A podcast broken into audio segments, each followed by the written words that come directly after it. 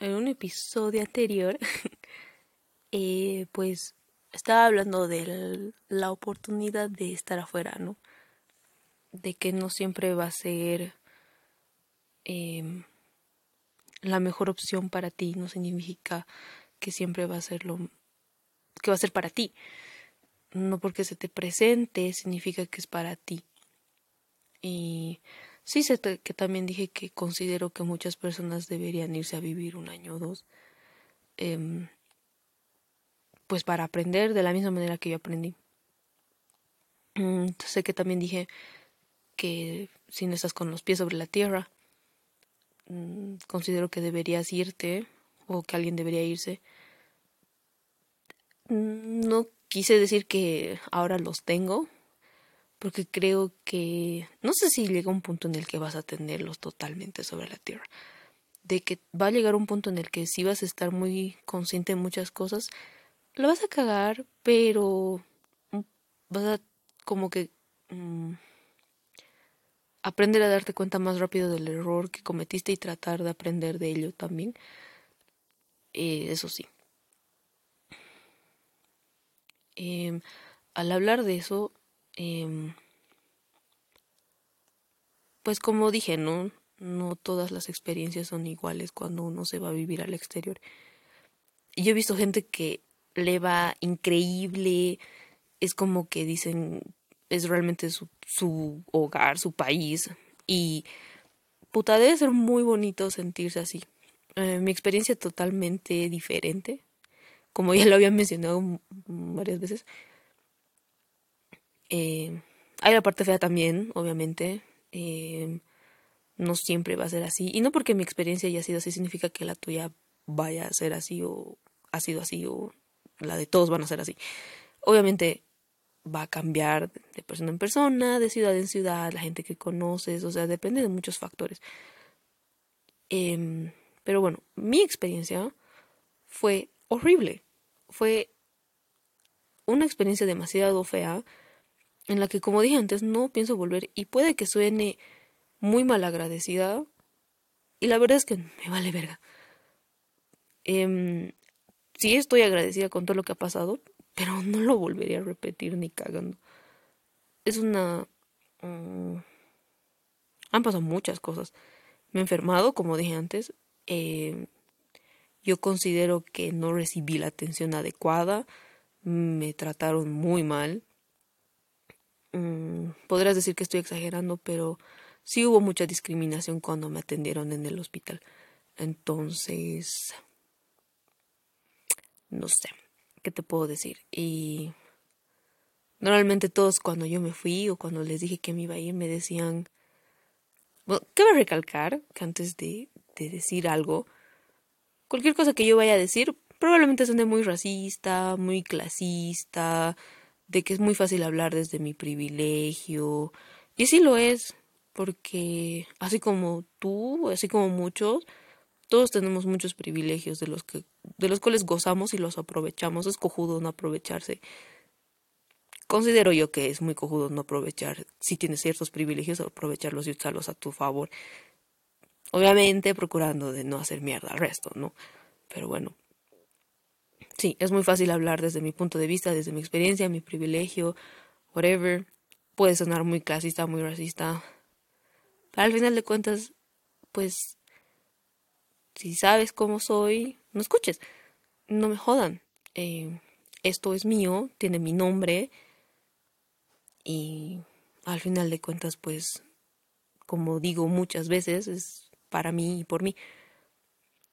Entonces, a lo que iba es que cuando yo me estaba yendo, el 2018, mucha gente me decía, eh, vas a encajar muy bien porque eres linda, eres blanca, eres rubia, de ojos claros, ay, vas a ver que vas a encajar perfecto, em, vas a ser amigos así súper rápido y vas a ver que te vas a olvidar de nosotros. Well, jokes on me, porque no es que yo me haya olvidado del resto, pero el resto sí se olvidó de mí. Yo no encajé para nada en ese país. Hubo mucho choque cultural Mm, la gente era muy estúpida Y eso que yo hago muchas estupideces muy seguido. Recientemente hice una. Y... y la sigo cagando. Y la voy a seguir cagando probablemente, espero no tan denso. Pero bueno. No logré hacer amistades. No logré conectar con gente de mi edad. No logré conectar con gente un poco mayor que yo. Menos con gente un poco menor que yo. Eh, esos casi tres años fueron una constante de sentirme que no pertenecía a un lugar. Y es algo por lo que he pasado, mm, más o menos sigo pasando hasta ahora. Tengo 27 años y hay veces que uno quiere sentirse que pertenece a un lugar, porque quieres sentirse entendido, quieres sentirte que te comprenden, y no sentirte que estás loco. Y no sé si será importante o no, pero a veces es es bueno sentirse que hay gente con la que puedes tener cosas en común y que se, que te sientan, o sea, sentirse acompañado también. Creo que esa es la palabra que quiero decir, como que sentirte acompañado en el proceso. Em, y no sentir, sabes que no estás solo, pero es como que como no lo hablas, em, te sientes solo, abandonado. Y durante el colegio y otras etapas, mm, pues no yo, no, yo no sentí mucho eso.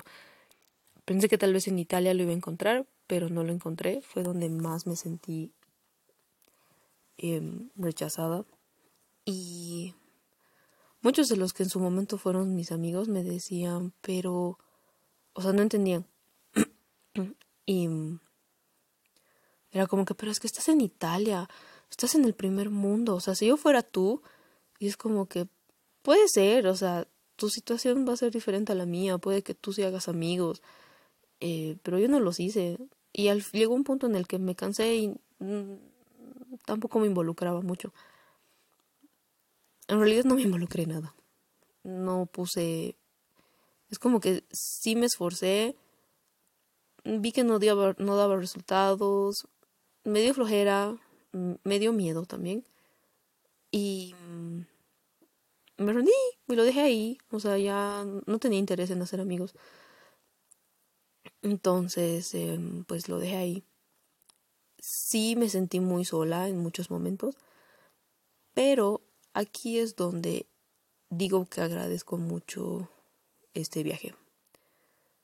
Eh, durante esos tres años pude trabajar mucho en mí misma.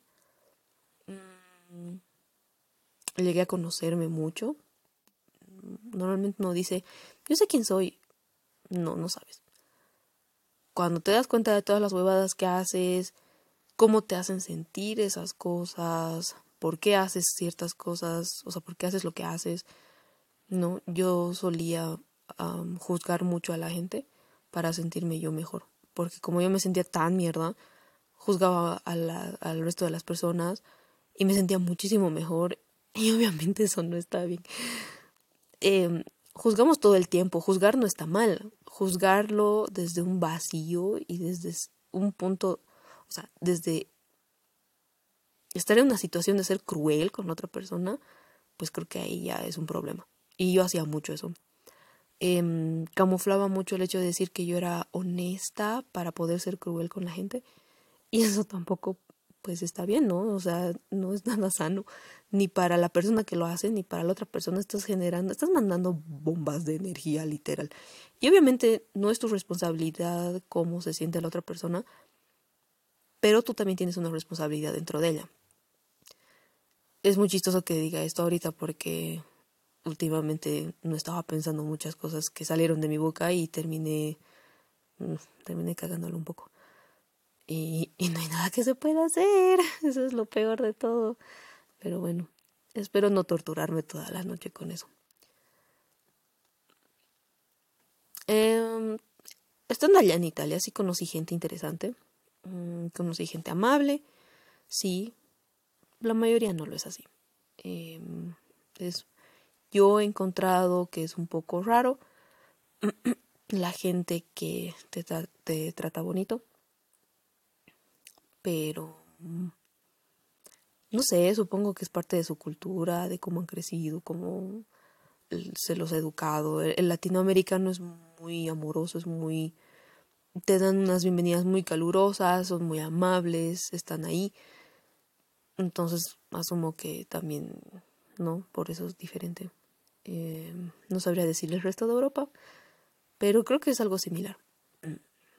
Y como decía, ¿no? O sea, yo aprendí muchas cosas, tuve mucho trabajo personal, crecí, eh, sigo creciendo, obviamente, trato de, pero para mí esos tres años fueron eso, mucho trabajo personal en muchas cosas, obviamente aprender un idioma, aprender otras cosas más, ¿no? Eh, tratar de crear mi vida ya. Eh, pero sí es, es duro. No voy a decir que es difícil porque al final de cuentas creo que nosotros los seres humanos hacemos las cosas, nos hacemos las cosas y las situaciones difíciles solitos. Nos encanta complicarnos la vida. Muy claro está, al menos en mí, de que me encanta complicarme la vida. Y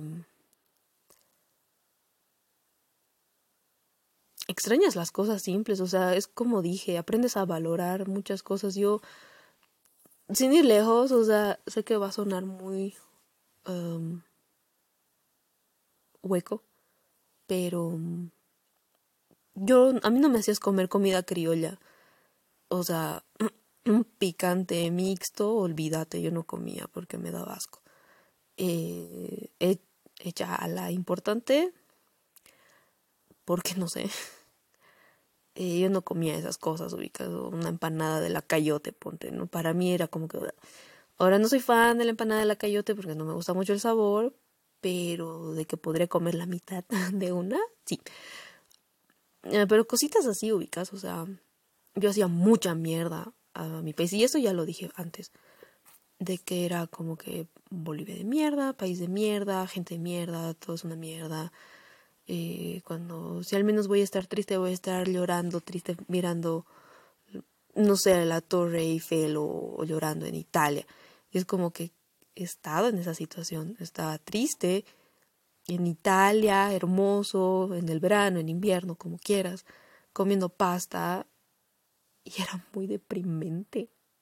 O sea, en tu país estás en tu país, tu lenguaje, tu familia, tus amigos, ya no tendrás amigos, no tendrás familia, no sé, pero es como que estás en tu país, o sea, estás en, es que no sé cómo explicar, es como que estás en tu tierra, tu comida, tu hogar, no es lo mismo, entonces, em, ahora sé que hay gente que cuando regresa acá ya no se siente como en su hogar y se siente muy extraño, pero bueno, estamos hablando de mi caso, remember.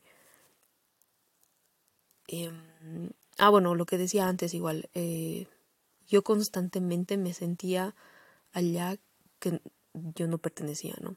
Sentía que, ubicas cuando vas a la casa de alguien y, y realmente te sientes para nada invitado y te sientes fuera de lugar porque dices, no, pues aquí parece que nadie realmente que me quería aquí y estás ahí y no sabes qué hacer, estás incómodo porque es como que no quieres ser un malcriado que se va, pero al mismo tiempo es como que se nota que no te quieren ahí. Entonces como que estás en esa difícil decisión de que si me quedo, si me voy, ¿qué hago? ¿No? Eh, imagínate sentir eso tres años. Es, es feo. Yo en mi propia casa me sentía incómoda. Me sentía una invitada que no estaba siendo bienvenida.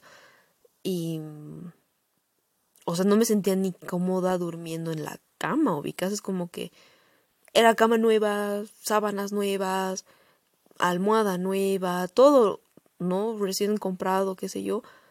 Y no, no, o sea, me sentía incómoda, es como cuando duermes en la cama de un extraño, o sea, como cuando vas a dormir por primera vez a hacer pijamada a la casa de tu amiga y, y no pudiste dormir porque no te sentías cómodo, porque sabes que no es tuyo, es de otra persona y, huele diferente y se siente diferente y es como que no te sientes cómodo en tu propia piel. Es literal eso. y tener esa constante como por tres años, o sea,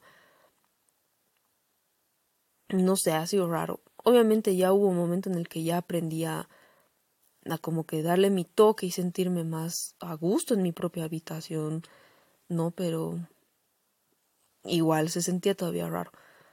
Entonces, eso. En cuanto a la comida, yo me acuerdo que tenía amigos que me decían, ay, yo podría comer pasta todos los días. No sé por qué te quejas si tan deliciosa es la pasta. Oh my god, ¿sabes qué es tener la panza hinchada todos los días por comer tanto carbohidrato? Y ni siquiera tiene carne la pasta. O sea, normalmente puedes hacer pasta con cualquier huevada, haces una salsa de tomate y listo, ahí está tu pasta. Y le pones queso. Puedes hacer una bechamel, lo condimentas y listo, ahí está tu almuerzo. Em, o con hongos, o verduras, o cosas. O sea, ya no se come mucho la carne entonces como que mucho así no había. Sí hay muchas otras cosas que son muy deliciosas, pero te cansas. O sea, cansa. Cansa comer fideo todo el puto día, todos los putos días. Cansa comer arroz todos los días, o sea, solo arroz. Eh, es este plato que se llama risotto, que es un arroz muy cremoso. Se hace cremoso por el almidón del arroz, no porque se le pone crema no se le pone nunca crema a un risotto, por si acaso, nunca de los nunca. Eh, por eso se hace con un arroz que se llama arborio, que es un arroz bien gordo, y es gordo a propósito porque tiene que soltar almidón, by the way, y se hace más cremoso con el queso. Entonces, cansa, cansa comer todas esas cosas todos los días. Eh, sí, comía pescado, comía mariscos, no era fresco porque donde yo vivía no hay salida al mar entonces era congelado, como aquí. Em, sí comía pollo, pero los pollos eran bien chiquitos. Eh, comía carne, pero sabía medicamento. Y la carne no era roja, tenía como partes, partes que era rojo y partes que era medio más oscuro, como tirado al gris. Y, o sea, obviamente no olía a, podrido porque era carne fresca, les ligaba carne fresca en la tienda, pero sabía medicamento y no. ¿Sabes qué es agarrar una manzana y que sea pegajosa? Y cuando preguntas por qué está pegajosa, se le echa algún azúcar o algo y te dicen, no, es por los pesticidas. Yo no sabía qué responder. Entonces, como que mm, tienes que asegurarte de desinfectar bien eh, y quitarle la piel a la fruta, porque Muchas de las frutas son así pegajosas por los pesticidas que les ponen. Y les ponen ese...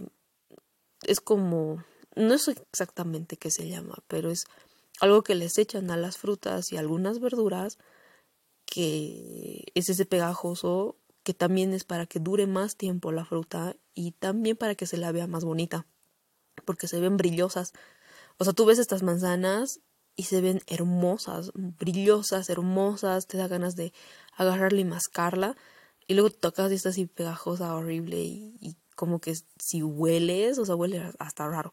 Entonces, todas esas cosas. Y como dije antes, yo no soy una persona de comer fruta, pero obviamente en algún momento te antojas, ¿no? Y sabía rara. El agua de la pila, ya se puede tomar el agua de la pila, pero era, sabía raro, sabía como no sé, sabía como que tenía medicamento también. Eh, porque le ponen cosas, no sé exactamente qué le ponen. Mm, sí, tal vez un poco mal de mi parte no averiguar, pero bueno. Em,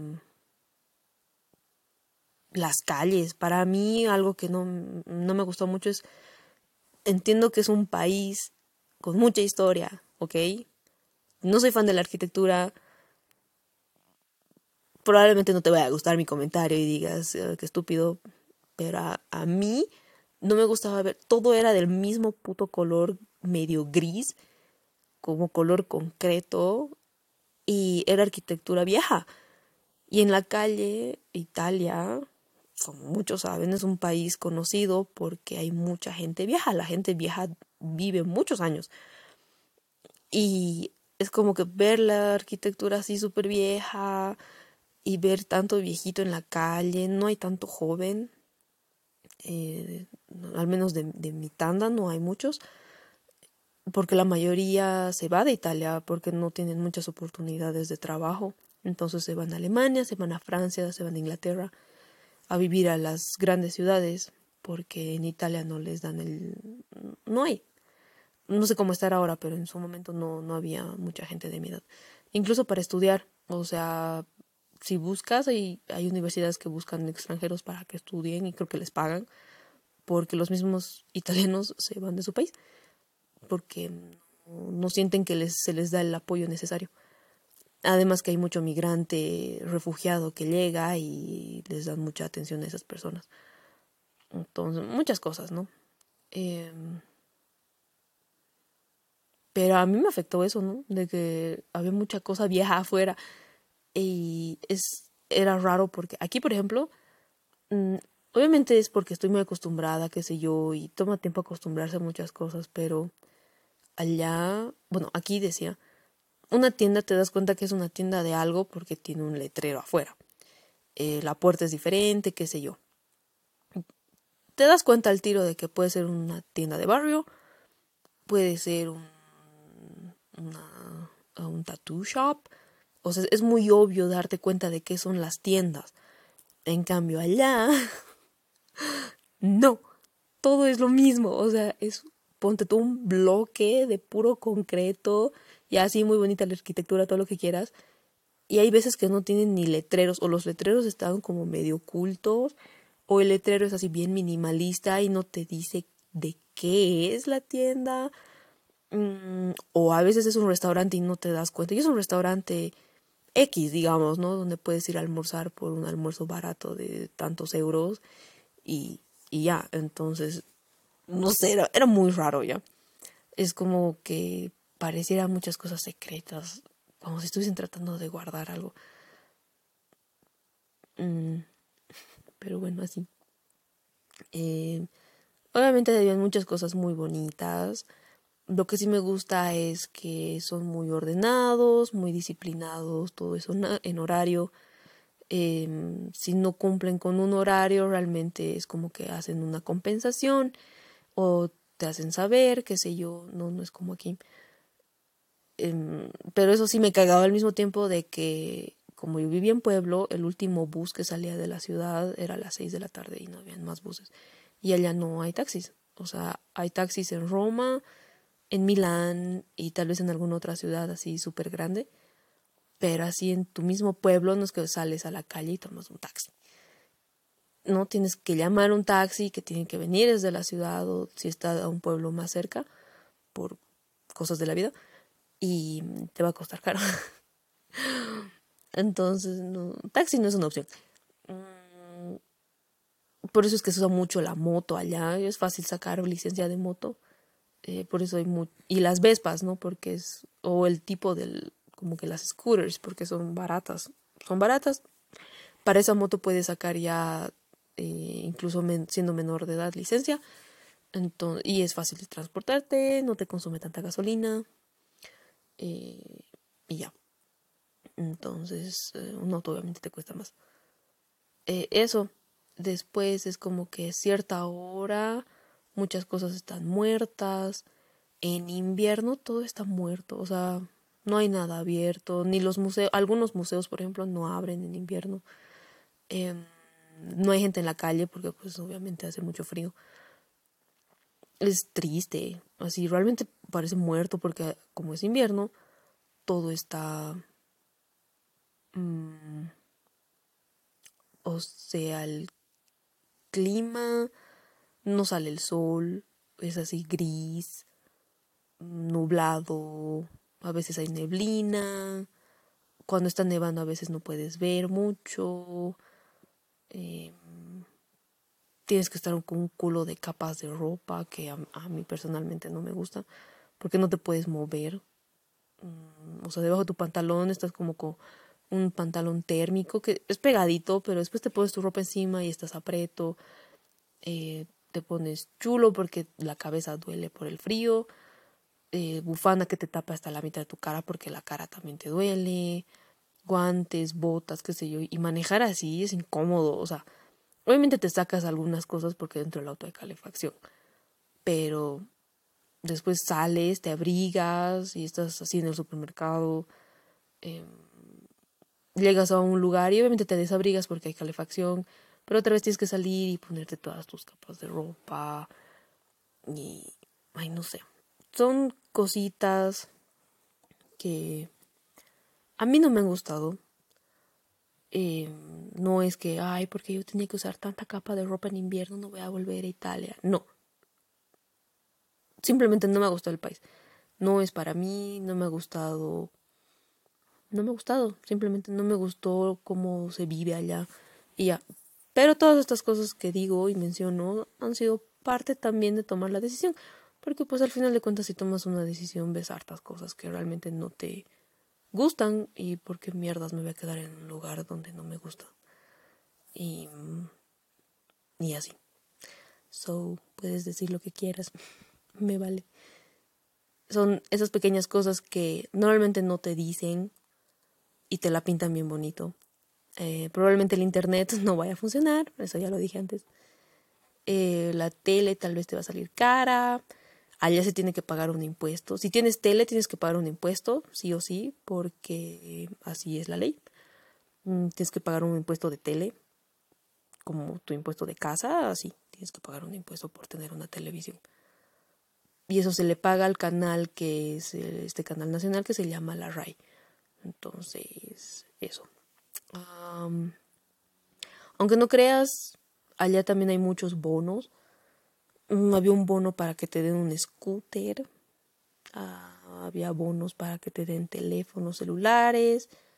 Obviamente tienes que cumplir las características para aplicar al bono, pero siendo un primer mundo, o sea, la gente aquí yo he escuchado que se queja mucho de, de que, uy, a la gente se le da muchas cosas y todavía siguen extendiendo la mano en la calle.